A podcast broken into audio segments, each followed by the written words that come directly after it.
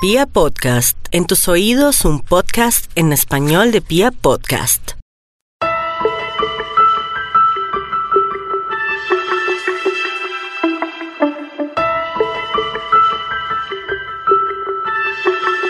Bienvenidos a un nuevo capítulo de Me Comprendes Méndez. Aquí yo intento descubrir, aclarar, intento eh, encontrar las razones de miles de cosas que pasan en el mundo, respuestas a miles de cosas que pasan en el mundo o que pasan en nuestras propias vidas. A veces hago preguntas y también digo a veces que quedo con más dudas después de tantas preguntas que me hago y después de las mismas charlas que tenemos. Pero hoy quiero presentarles un tema que a mí me gusta mucho y me apasiona porque es un tema del diario vivir. No es todo el mundo, no le pasa a todo el mundo. Pero yo creo que en gran mayoría hay muchas personas allá afuera, hombres y mujeres, mujeres y hombres, que están atadas a una relación que por alguna u otra razón o por alguna u otra excusa del universo personal, lo que sea, no han podido terminar así lo quieran. Una relación que en el fondo sabemos que nos hace daño, que no nos está aportando, que no es nuestro futuro, que no es nuestro ideal de vida, pero que no somos capaces de romper por alguna razón. Las razones pueden ser muchas, las excusas también.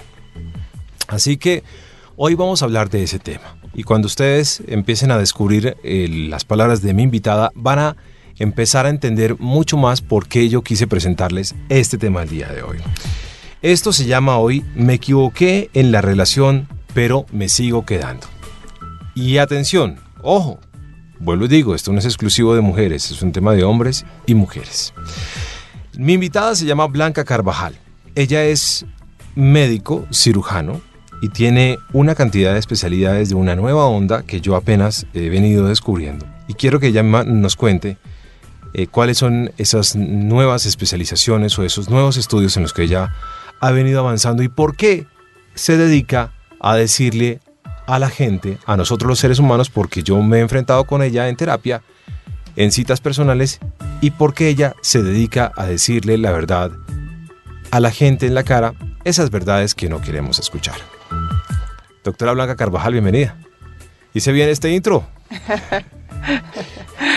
Gracias Carlos por la invitación. Bueno, eh, sí, soy médica eh, cirujana, mucho tiempo trabajé en la clínica, pero luego me dediqué a, mirar un poco más lo que era eh, el comportamiento humano y, el saber de muchas situaciones que tenían que ver con nuestras emociones y que hacían que nuestro cuerpo luego mostrara esas emociones que guardábamos allí. La verdad el tema es bastante eh, emocionante, eh, difícil inclusive de ver. Eh, yo he venido preparándome en muchos temas que, tiene que, ver, que tienen que ver con el desarrollo del crecimiento humano y en especial cómo aprendemos a convivir, porque es la forma en que tenemos de, sanar muchas cosas, pero a la vez de, de, llenarnos y enriquecernos de información, y siempre será con el otro. Yo me he dado cuenta, y ahora que usted lo menciona, eh, habla del crecimiento y del desarrollo humano. Eso es un tema del cual no se habla mucho, o no se hablaba hasta hace un tiempo. Y usted se dedica a que las personas que usted atiende en su consultorio, pues hombre, van y le sueltan allá sus rollos, eh, que todos tenemos rollos. No, ninguno ¿Conoce usted alguna persona que no tenga rollos? Todos tenemos rollos, ¿o no? Claro, si, si, estuviésemos en un proceso de, constante felicidad y tranquilidad y no tuviésemos ningún inconveniente, pues no vamos a ningún lado a buscar nada ni asistir a ningún médico a que nos oriente ni a ningún psicólogo. Bueno, hay gente que de pronto ya ha evolucionado más rápido y seguramente ha encontrado un estado de plenitud, pero la mayoría de los seres humanos estamos entre una cosa y la otra. Por eso yo quiero invitar a la doctora Blanca Carvajal para que hablemos de este tema que se llama así, me equivoqué en la relación pero me sigo quedando. Y esto está ligado, por supuesto, al desarrollo humano. El desarrollo humano implica el movimiento de cada ser humano, implica el avance, implica el futuro, implica la felicidad o la plenitud, como se le quiera llamar. Yo hablo un poco de la plenitud más que la felicidad. Bueno, la felicidad es muy importante, pero la plenitud siento que es un estado ideal para mí. Y a veces nos quedamos estancados, como entre el cielo y la tierra, como en el purgatorio, ¿no? Esas almas que quedan por ahí penando, ¿no? Y no van a ninguna parte. Y estamos en muchos casos atados a situaciones, a relaciones, hoy vamos a hablar particularmente de nuestras relaciones afectivas, pero también las hay de otros estilos, laborales, de otros estilos. Y nos atamos hoy, hablando particularmente de las relaciones sentimentales, a situaciones, a personas y a relaciones que tal vez, en este caso, no nos están ayudando ni nos están aportando. ¿Por qué nos quedamos en relaciones que no somos capaces de terminar? ¿Por qué no podemos transformar esas situaciones? Hay quienes argumentan que dicen tienen hijos y pues pucha, ¿yo cómo me voy a ir? ¿Cómo voy a dejar a mis hijos?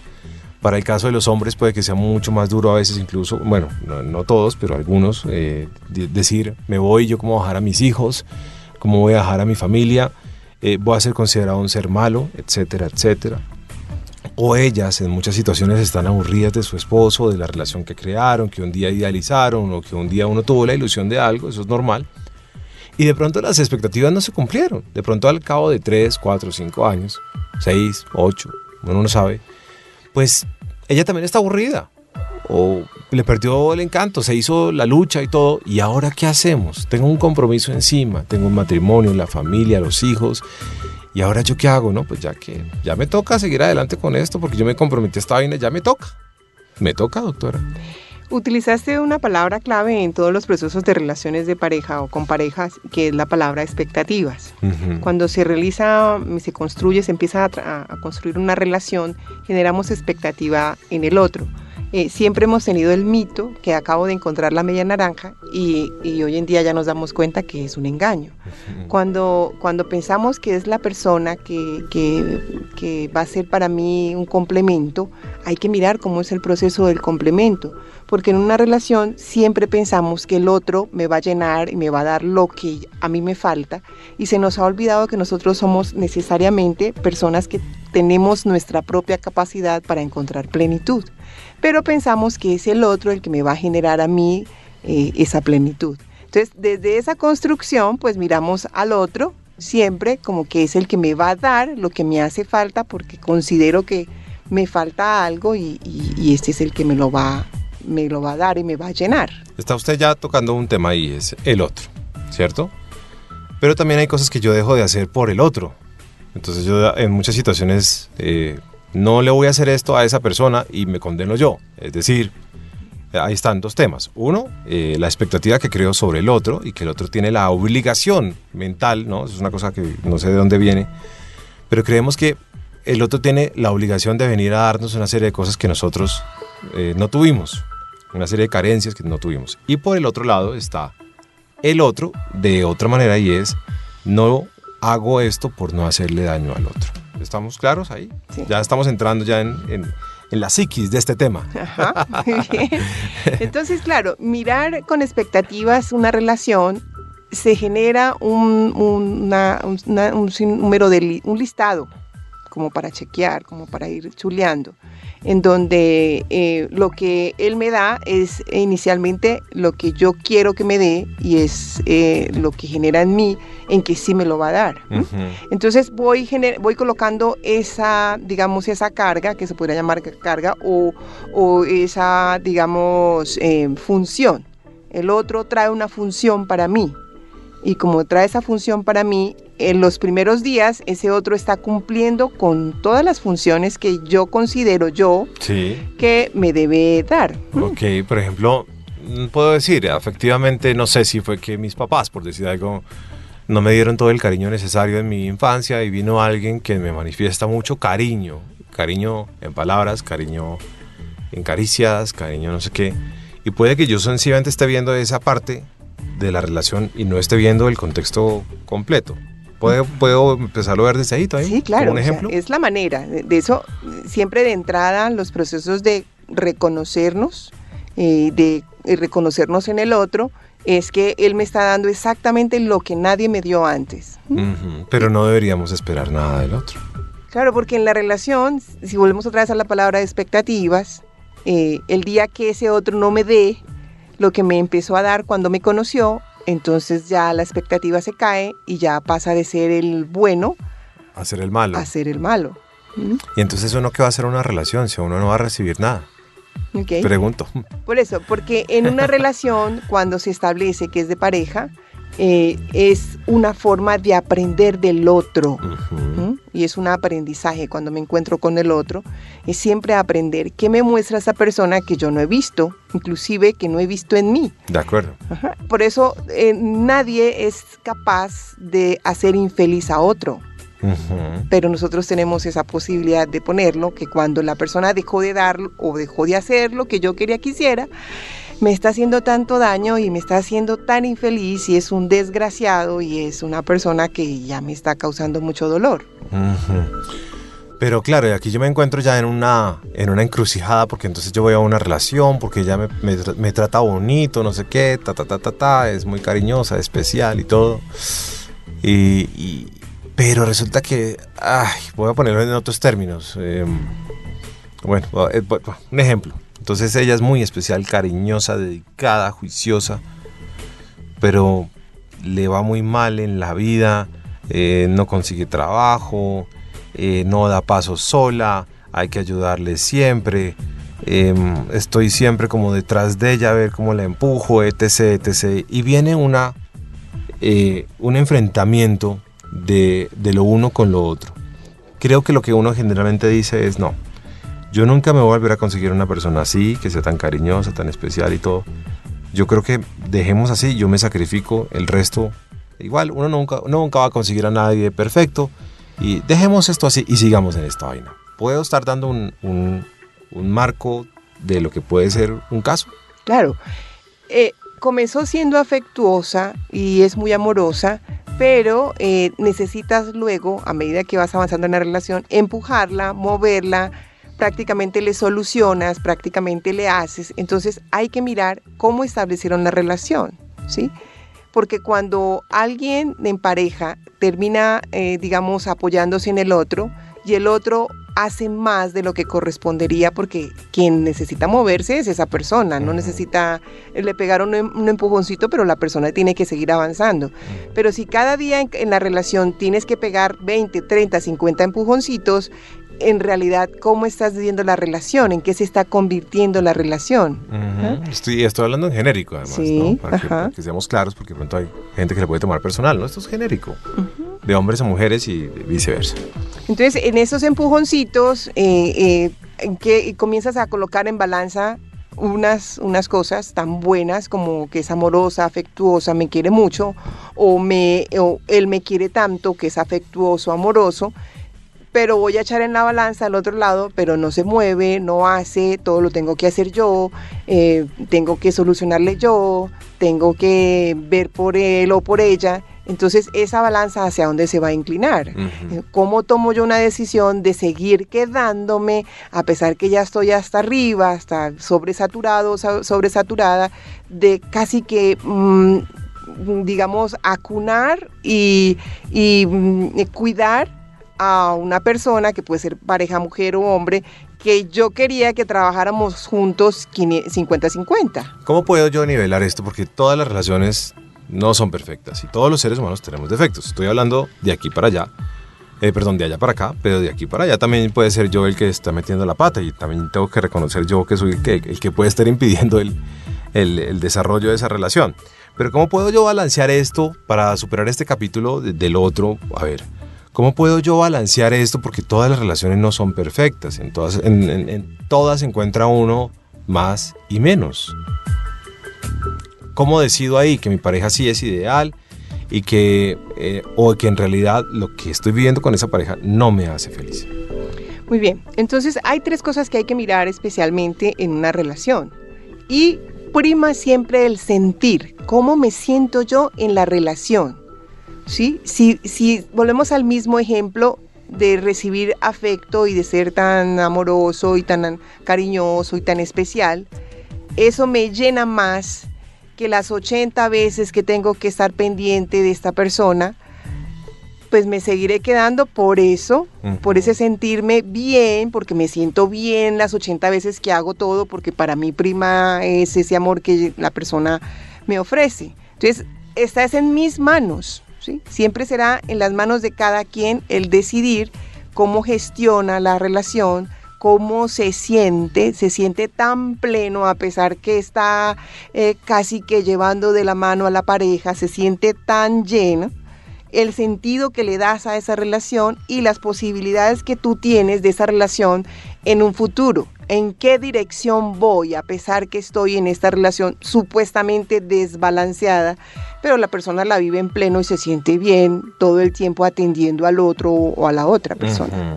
Entonces es decisión de cada quien, no puede ser influenciado por el otro. Me siento tan plena o tan pleno viviendo como vivo, ayudando como ayudo y me siento lleno y entonces eso hace que yo viva una relación perfecta. Que alguien podrá decir, ese señor tan tonto o esa señora tan tonta, casi que pareciera un hijo o una hija en la relación, pero se siente tan pleno que Ok. Entonces, primero es el sentir. sí, siempre será el sentir. Segundo, Es cómo la gestiono, cómo gestiono la relación. ¿cómo se traduce eso en el diario vivir? ¿Cómo me despierto hoy? Anoche tuvimos un conflicto, pero ¿cómo me despierto hoy? El conflicto quedó y pasó y se solucionó. O hoy todavía y mañana y pasado mañana sigo rumiando este conflicto que tuve. O sea. ¿cómo gestiono cada cosa que sucede en la cotidianidad? Ujú. Y luego la tercera es hacia dónde voy en esta relación, para dónde voy. Tengo un camino, hay una, un sitio a donde llegar, hay un sitio medio, hay una meta, hay un objetivo. Ok. Eso hace que yo me siga quedando porque voy por algo y porque voy con esta persona y vamos hacia un objetivo. Ok, listo, entiendo. Bueno, muy bien, ahí está superado esto. Eh, Todas las relaciones sentimentales o afectivas están en nuestras manos. Todas. Uno se llena de excusas. O uno dice, no, es que voy a esperar entonces a que los niños estén más grandes. Cuando estén más grandes creo que van a estar en más capacidad de, de- de asumir esto.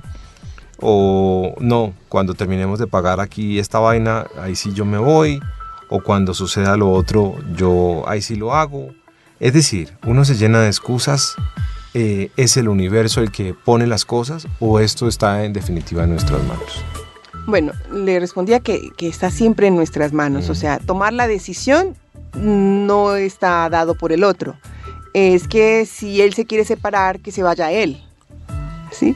Eh, esas decisiones no están en los demás. Sí. O sea, yo me sigo quedando en una relación por ciertos componentes que hacen que yo comience a encontrar mm, agarraderos para quedarme.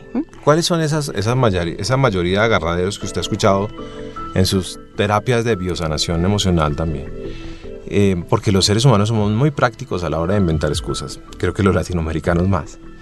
Eh, creo que yo he visto otras sociedades que son mucho más eh, contundentes, prácticas y directas, pero siento que nosotros somos mucho más dados a, a las excusas. Y eso es un autosabotaje. Lo que pasa es que nos cuesta reconocerlo. Pero ¿cuáles son esa mayoría de excusas? A ver si nos identificamos con ellas. Bueno, hay una primera y tiene que ver con mi proceso de infancia. ¿Eh? La crianza y la creencia en donde la familia siempre era el eje central de mantenerse unidos, a pesar que el señor o, maltratara a la señora o que la señora mm, tuviese algún conflicto con el señor. O sea, la- en nuestra infancia nos dieron esa, esa digamos, esa impronta. ¿eh? Tienes que sostener como sea el matrimonio, porque la familia es fundamental y siempre tiene que estar unida, pase lo que pase. Entonces se, se hace como, como un discurso y se, se- se apro- nos apropiamos de él y a donde vamos, eh, eh, así me esté cayendo agua encima, eh, mm, tengo que quedarme porque es así, nos tenemos que quedar como familia. ¿m? Esa es la primera. Ok. Pero luego de ahí va un enganche mayor, que es la emoción. ¿m? Si es en el caso de nosotras las mujeres, que somos las que más eh, mm, nos quedamos tratando de mantener eh, y utilizando todas las excusas, eh, es como el encontrar a alguien y no querer soltarlo y a- a tomarlo como propiedad. Em, y eh, no permitir que esa otra persona, si en algún momento no quiere estar, eh, tome la decisión de irse o yo retenerlo de alguna manera para que se siga quedando, en el caso de nosotros las mujeres. Es la sensación de no querer sentirse abandonada, Ujú. La sensación de no quedarse en soledad, porque inclusive está el pensamiento que traemos de infancia, entonces si se va, no voy a conseguir a nadie más. ¿eh? Además, si, me, si se va o si yo me voy, voy a tener que volver a empezar un nuevo camino, a conocer a otro, otras, otro, otra personalidad, otros genios, otro tipo de cosas. Mejor me quedo con lo malo conocido que empezar a creer que tengo algo bueno por conocer. ¿Y, y el qué dirán? Ese es fundamental porque viene de la familia. ¿Y el qué dirán de la mujer hacia la mujer? Porque la mujer es muy agresiva. Entonces, eh, también yo veo mujeres que no toman decisiones por sus eh, otras mujeres, amigas, compañeras. Ay, a fulanita le fue mal, ¿no? Y la mujer siento que es muy dura en eso, ¿no? Claro, y, hay una cosa adicional que tiene que ver con el victimismo. ¿Mm? Entonces, nosotras siempre vamos a encontrar excusas afuera de una decisión que no quiero tomar dentro. ¿Mm? o porque me falta la fuerza, o porque mis amigas me van a señalar, o porque en mi casa no van a probar, nadie se ha separado y yo entonces, ¿por qué lo voy a hacer? Eh, toda una connotación que tiene que ver a nivel familiar y en el, en el ambiente que se vive. La sociedad es muy, señala mucho. Le quiero hacer una pregunta y hablemos aquí a calzón quitado, por favor. Porque es que estos temas a veces son de duro reconocimiento y hay, y hay muchas personas que pueden decir, ese no es mi caso, eso no es lo mío, ¿cierto? Pero le quiero hacer una pregunta y quiero que me responda de la manera más tranquila. En las terapias que usted hace y de los casos que ha visto, que usted lleva muchos años en esto, ¿qué porcentaje de, parejas o de personas llegan a, sus terapias diciendo, no soy feliz en esta relación, pero no me puedo ir, no me he podido ir? ¿Son muchas? Ese, la gran mayoría. La gran mayoría, sí. ¿Sí? Eh, estamos como muy atados y condenados a relaciones que no nos aportan nada. Tanto así que preferimos sacrificar nuestros momentos felices por los otros. Por los otros. Sí, por los otros. Siempre hacemos como una especie de sacrificio. Mm, y cómo, a ver, entonces uno dice cómo, entonces el sacrificio está demostrado de qué manera. ¿Qué, hace las, ¿Qué hacemos los seres humanos de sacrificios? Bueno, vamos a poner el ejemplo de una pareja que tiene hijos. Sí, los hijos. Los hijos. Entonces, me quedo por mis hijos. Inclusive yo atiendo adolescentes y luego la adolescente llega y dice, todo el tiempo mi mamá decía que se quedaba con mi papá por nosotros. Entonces nosotros fuimos la excusa y los culpables de que mi mamá no pudiera hacer muchas cosas, de no poder, poder viajar o estudiar o otras cosas, porque se quedaba por nosotros. Siempre la veíamos seria, triste, siempre eh, mm, para que hiciera un chiste era difícil, para que le hiciéramos alguna broma y ella la aceptara era muy difícil. Entonces sacrificó todo su proceso de ser libre en el sentido de poder estudiar algo y em, de desarrollarse en algo, estudiar algo más, especializarse, porque la excusa es o estudiar la excusa son los hijos, entonces me sigo quedando por ellos. Esos sacrificios, esas rabias internas, esos dolores internos, ¿algún día cobran vida de otra manera? Claro, se manifiestan en el cuerpo físico, siempre. Eh, no estoy diciendo que sea el origen de muchas enfermedades propiamente, pero por ejemplo, una fibromialgia simboliza el no haber desarrollado muchas cosas que quiso la persona y no las hizo. Y siempre eh, lo que uno escucha en un paciente con fibromialgia es que me hicieron, no me dejaron, no me permitieron.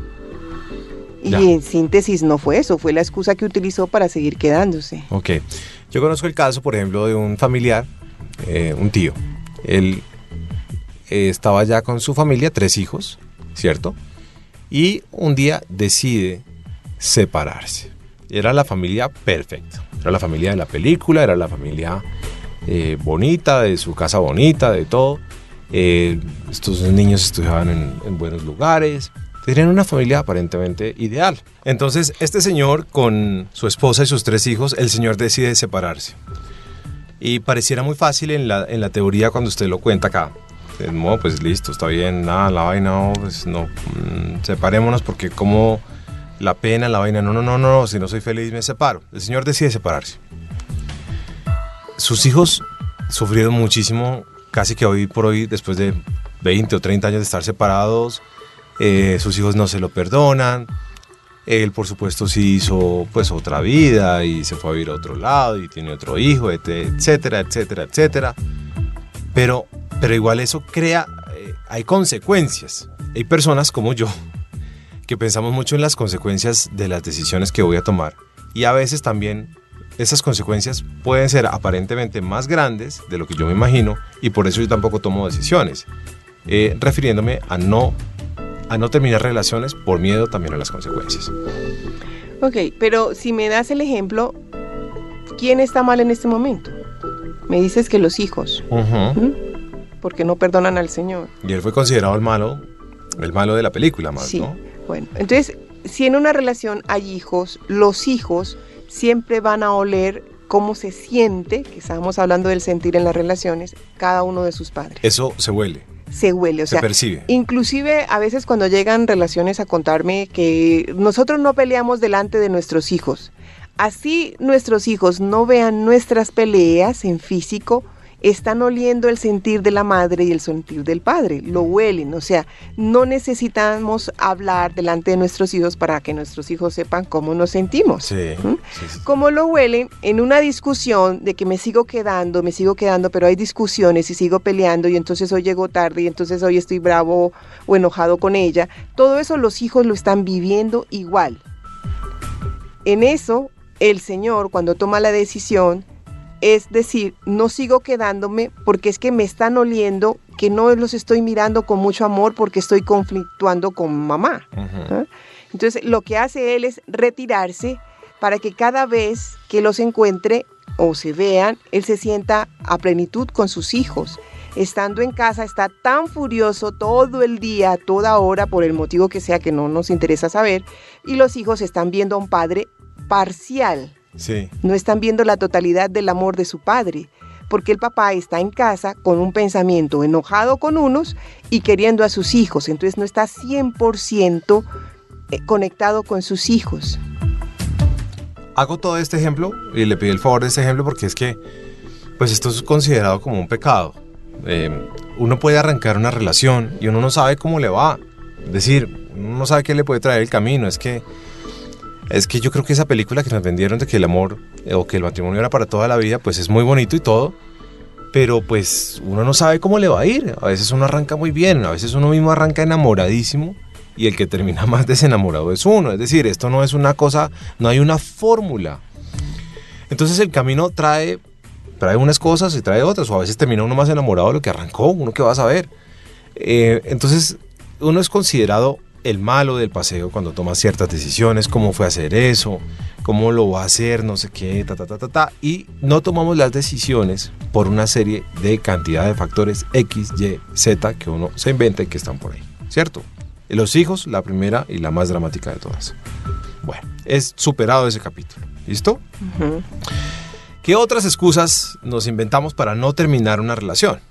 Bueno, la segunda excusa después de los hijos es no causar daño a la pareja.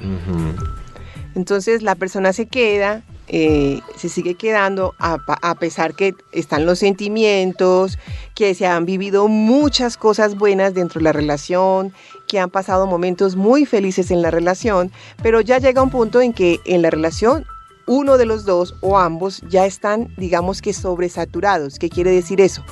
Ya no se llenan de otra manera, ya no aprenden cosas del otro, ya no se miran de igual manera. Entonces eh, tendrían que volverse a reinventar y reinventarse en una relación donde el otro ya no está teniendo absolutamente ningún, eh, digamos, beneficio, es más difícil porque sería volver a empezar de cero, pero ya cuando se empieza nuevamente de cero, ya se está conociendo al otro y ya se están haciendo prejuicios. Entonces es muy complicado. Cuando alguien se queda por no causarle daño al otro, termina generando daño en él. Y no se, no se ve tanto el daño en la emoción, pero sí en el cuerpo físico. El que se queda por no causarle daño al otro está irrespetando primero su sentir y luego el sentir del otro, porque no está siendo auténtico, no hay genuinidad, no, es, no es un amor genuino, ¿no? hay un proceso de, digamos, de espontaneidad, ya se perdió, se acabó. Entonces, ¿cómo se sostiene ese amor si, si ya se agotó todo lo que había allí para dar o para recibir? Ahí, ahí están todas las interpretaciones cuando se sacrifica por el otro. Entonces, mm, en el caso de muchas mujeres dirán, pero Em, y si él se va, ¿quién le va a ayudar con tal cosa? ¿Quién le va a hacer tal cosa? Eh, ¿Quién tal cosa? ¿Quién tal cosa? O uno a veces puede sencillamente pensar en, en decir, como yo le voy a hacer esto a esta persona, si además yo adquirí este compromiso Ok, entonces mire eh, los tres puntos que hablamos al comienzo de cómo se establece una relación. Ujú. Entonces la relación como se estableció no fue una relación de caminemos juntos, yo para mi objetivo, tú para el tuyo, pero vamos juntos, sino que el uno empezó a respirar por el otro y al otro lo vio como un inútil.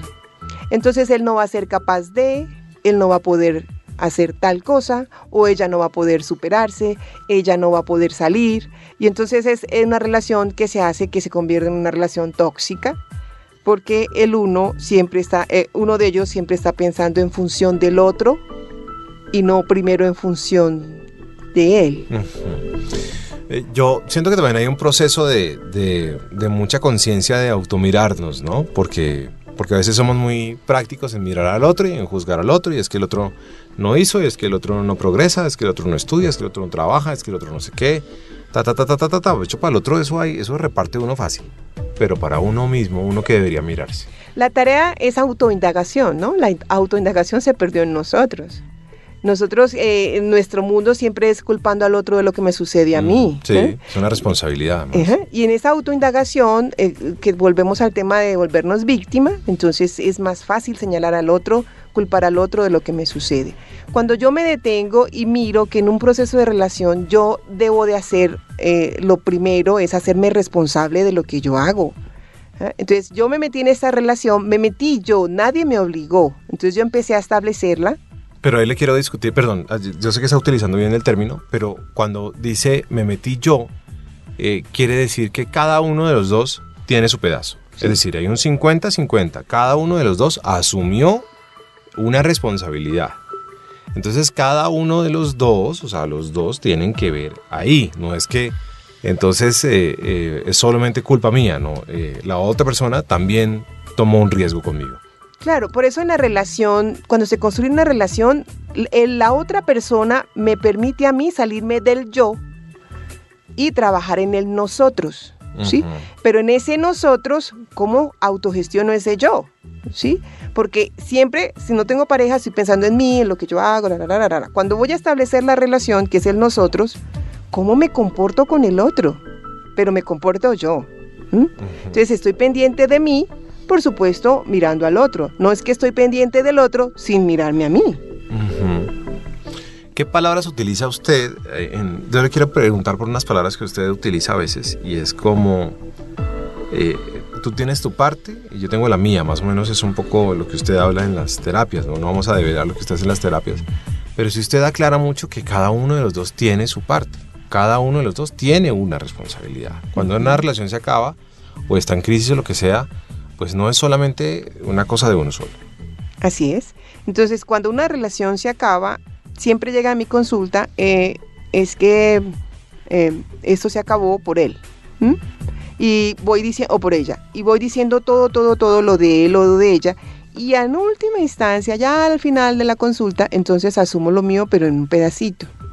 Eh, yo reconozco que yo también hice tal cosa, y ya. Pero toda la gama viene desde el otro. Claro. Y no se nos olvida que cuando adquirimos este proceso o este compromiso, como lo dijiste, es un compromiso de vivir en compañía. ¿ah? Y en esa compañía, ¿qué puse yo de ese 50? ¿Mm?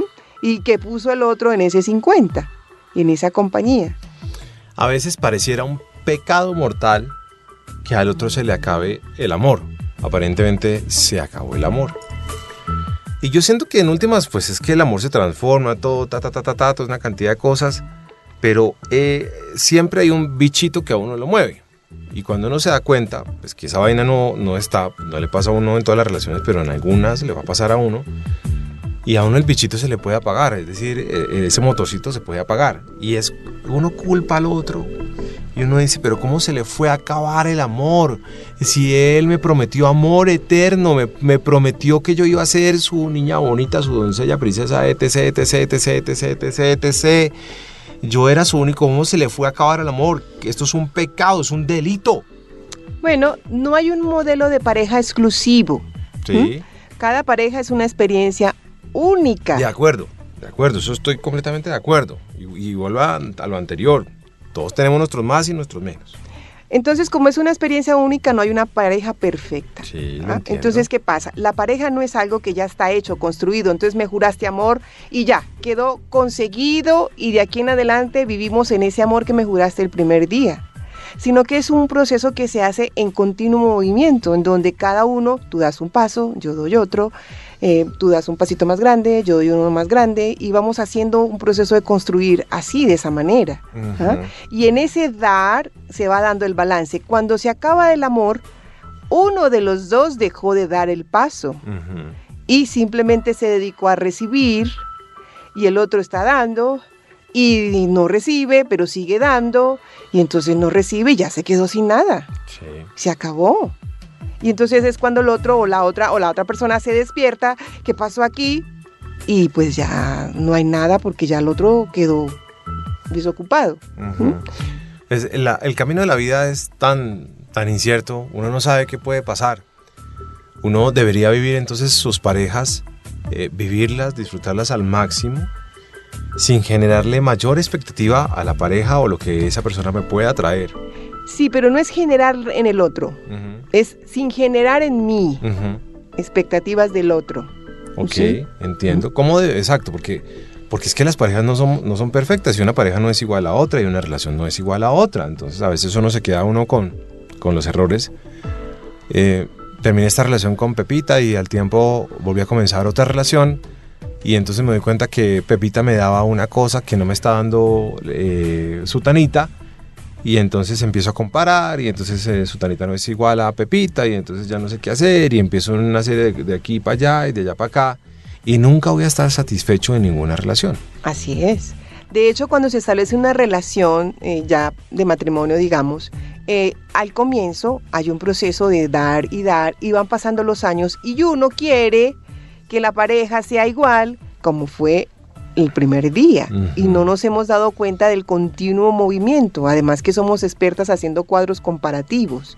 En el inconsciente guardamos absolutamente todo lo de las relaciones anteriores o parejas previas Sí. y las vamos trayendo a medida que vamos encontrando nuevas parejas. Bueno, espero que estemos aclarando nuestras dudas. No sé si estemos disparando más.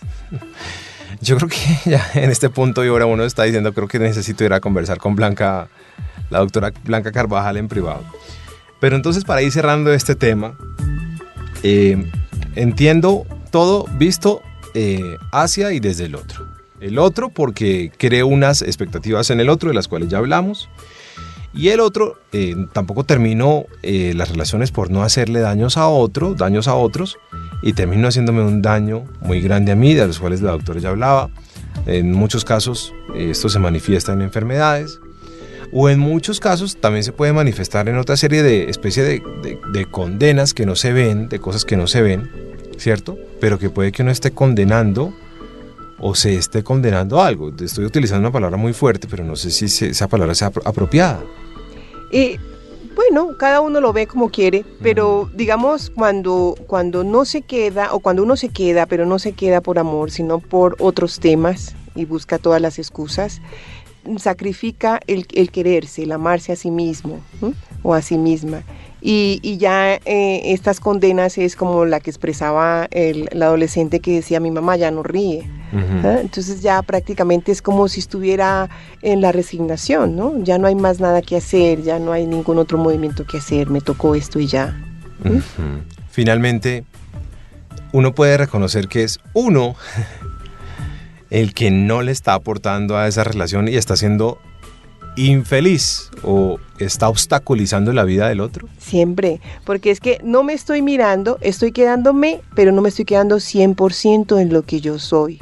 Entonces estoy siendo deshonesto conmigo y con la otra persona, porque la otra persona que está viendo en mí, ¿eh? no estoy 100% ni para esa persona y no estoy 100% para mí porque estoy siendo infeliz. ¿eh? También finalmente, perdón que se me vino otra pregunta antes de, de- de terminar este capítulo con la doctora Blanca Carvajal. ¿Por qué a veces hay personas que buscan, buscan, buscan, buscan, buscan y no encuentran nunca? O sea, eh, en el caso de los hombres a veces es considerado este hombre busca y busca y va por allí, va por allá, va por allá. y no encuentra. Y a veces incluso pasan las mujeres. ¿Qué puede haber detrás de eso? Claro, hay una falta, una carencia y, todo lo que busca o en las personas, que en el caso de las mujeres o de los hombres, lo que buscamos en el otro es lo que no tuve antes. Entonces lo que estoy buscando es llenar una carencia que definitivamente a pesar que busque, busque, busque, nunca va a encontrar, porque tiene un origen mayor y tiene que ver específicamente con la infancia. Lo que buscamos en la pareja casi siempre es afecto, de lo que no recibí. Y por más que lo encuentre supuestamente en cada persona, no termina llenando esa, esa necesidad y esa carencia que tuve en esa época.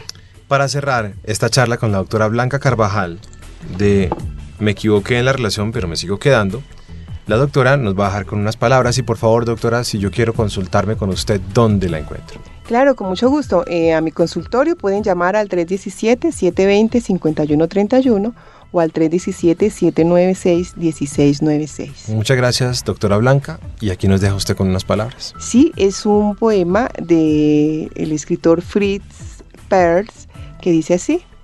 Dice, yo soy yo, tú eres tú. Yo no estoy en este mundo para cubrir tus expectativas. Tú no estás en este mundo para cumplir las mías. Tú eres tú y yo soy yo. Si en algún momento o en algún punto nos encontramos, será maravilloso. Si no, no puede remediarse. Falto de amor a mí mismo cuando en el intento de complacerte me traiciono. Falto de amor a ti cuando intento que seas como yo quiero en vez de aceptarte como realmente eres. Yo soy yo, tú eres tú. Buen día. Muchas gracias. Este programa, por supuesto, cuando uno lo escucha dice, pero están hablando aquí de, de, tantas cosas que pueden traer una relación que uno puede estar diciendo, no, ni para qué me meto en una relación. Eh, o si tengo una relación, mejor dicho, separémonos. Eh, esto no es una apología al divorcio, no señor. Y vuelvo a decir, pues decimos nuevamente que es que pues todas las personas tenemos nuestros más, nuestros menos y todas las parejas no son iguales ni son perfectas, ¿cierto? Y ahí hay que construir un balance antes de uno creer que tiene que tomar decisiones, porque pues si uno obviamente no es feliz y no, no encontró la plenitud, seguramente tiene que irse por todas las razones que hemos explicado. Pero tampoco quiere decir que al primer impasse entonces salgo y me voy. Exacto, entonces esto es un, un, proceso de convivencia y cada uno tiene sus, sus formas de comportamiento y cada uno revisa el actuar eh, del otro y también su actuar. Eh, lo que tenemos que mirar es que cuando alguien decide irse hay que tratar de entender las, los motivos por los cuales decide irse. Y bueno, generalmente se explican y a veces son muy duros, ¿no? O a veces ni siquiera se dicen. Hay gente que sale y se va. ¿Cierto? Claro. Pero bueno, pero a veces toca explicar. ¿Qué es mejor, explicar o no explicar? Mm, lo que somos es mejor aceptarlo, o sea, decir las cosas de frente, dar la cara y explicar los motivos. Ya si son motivos de verdad irreconciliables, eh, se van a seguir quedando, pero desde la rabia y de la molestia, y ya no será una buena vida en convivencia. A veces nos queda la sensación de que pasamos unos años al lado de una persona, perdimos el tiempo, no hicimos nada, eh, le apostamos a una cantidad de cosas para nada, eh, tuvimos unas ilusiones, ta, ta, ta. También decíamos en una parte de este capítulo que que cada pareja o cada persona que viene a nuestras vidas tiene algo que enseñarnos y seguramente somos nosotros los que tenemos que aprender cosas de esas personas, ¿no? Así es. Entonces no es que se haya perdido el tiempo, se hayan ido las ilusiones, eh, se haya quedado todo en planes, sino que cada persona que llega a nuestra vida y nosotros llegamos a la vida de alguien es un proceso siempre de aprendizaje. Lo que nos llevamos en una relación cuando mm, nos vamos o una relación cuando nos quedamos eh, es siempre lo que hemos aprendido de cada persona. Pero eso es muy difícil de ver, o sea, es como uno siempre arranca y dice, ah, pero ¿cómo pudo venir, prometerme, decirme y no salió con nada? Volvemos al tema de las expectativas. Se construyó mal la relación. Y recordar es que es pasar de un, de un yo individual a un colectivo de nosotros. Y en ese nosotros es donde podemos mirar qué hice yo y, y poder eh, asumir la responsabilidad. Es que nuestra educación emocional creo que fue muy equivocada. Creo que estuvo muy basada en otro tipo de cosas, en que el otro tenía que venir a darnos algo. Em, ya sea cariño, ya sea estatus, ya sea eh, aparentemente libertad, dinero, como se llame. Así es. Y como se construyó mal, pues seguimos en las relaciones manejando las relaciones manejándolas mal. Y lo otro era lo de los hijos de aquel caso, ¿cierto? Bueno, eh, hay que mirar que me decías que estos, estos hijos eh, aún siguen enojados con el, eh, con el padre y, y no lo perdonan. Bueno, el tema no es del padre, el tema es de los hijos que ya crecieron, que también tienen hijos y que se están dando cuenta cómo son los procesos. Entonces, si estos hijos no perdonan a este padre, eh, no tiene el padre nada que ver ya, ya es decisión de ellos que no aceptan eh, la, la decisión que tomó de forma, eh, digamos, autónoma y por ser el padre de ellos, que, que influyó de pronto sí o no en su, en su vida, pero que ya ellos crecieron y ya tienen otra familia, ya cómo van a seguir guardando ese resentimiento, ¿no? Mm, hasta que no se pone uno en los zapatos del otro o hasta que uno no le toca. Sí, Bueno. así es.